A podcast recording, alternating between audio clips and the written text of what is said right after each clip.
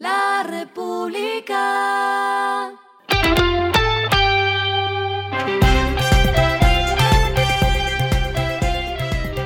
Al final de la jornada, esto es lo que debes saber sobre el comportamiento de los negocios, las finanzas y la economía.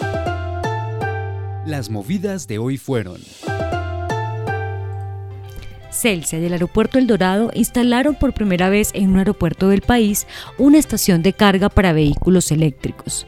Ubicada en el parqueadero central de la terminal del aeropuerto, contará con tres puntos de 7.5 kilovatios de capacidad cada uno. Según el Ministerio del Transporte, hay más de 7.000 vehículos eléctricos matriculados en el país. La startup colombiana hoytrabajas.com levantó una ronda semilla de 3,5 millones de dólares con el objetivo de seguir ayudando a los latinoamericanos sin educación profesional a acceder a un puesto formal. La meta es ayudar a 42 mil personas a conseguir empleo este año. El proyecto Hidroituango no entrará a funcionar a partir del 26 de julio como se tenía previsto según el cronograma de Empresas Públicas de Medellín. EPM aseguró que podría haber un retraso de máximo 20 días, pues hay unos cilindros que deben revisarse para su operación. Es así como Hidroituango entraría a operar a mediados de agosto. Lo que está pasando con su dinero.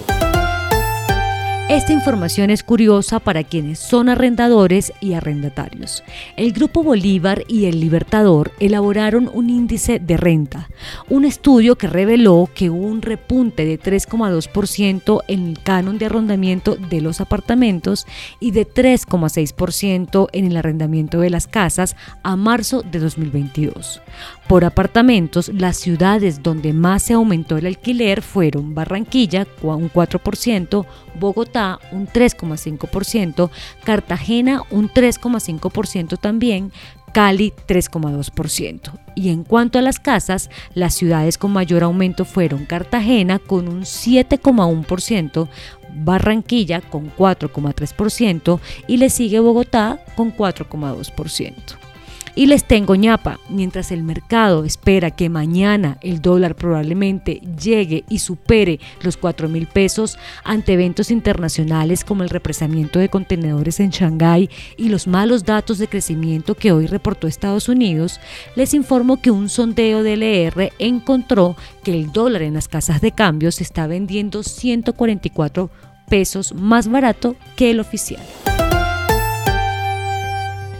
Los indicadores que debe tener en cuenta. El dólar cerró en 3.984,77 pesos, subió 17,45 pesos. El euro cerró en 4.178,03 pesos, bajó 20,58 pesos. El petróleo se cotizó en 105,34 dólares el barril. La carga de café se vende a 2.063.000 pesos y en la bolsa se cotiza a 2,83 dólares. Lo clave en el día. El índice de pobreza multidimensional fue de 16% en 2021, una mejora frente a ese 18% registrado en 2020. Este término hace referencia a los hogares que no tienen acceso a salud, educación y servicios en general. Según el DANE, 971 mil hogares salieron de esa condición en 2021 al compararse con 2020 y 482 mil lo hicieron si se compara con el resultado pandémico, es decir, 2019. A esta hora en el mundo.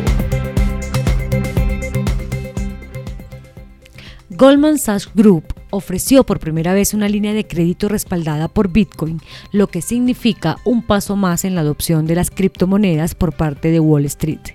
El servicio prestó efectivo garantizado por Bitcoin, propiedad del prestatario. Y el respiro económico tiene que ver con este dato. Ahora que se está flexibilizando los protocolos para hacer turismo, le recomendamos hacer trekking, que consiste en explorar caminos recónditos e inaccesibles en la búsqueda del contacto con la naturaleza. Esto incluye caminar, escalar rocas o subir colinas. Esta actividad mejora la condición física, favorece el corazón, reduce la obesidad y disminuye la ansiedad.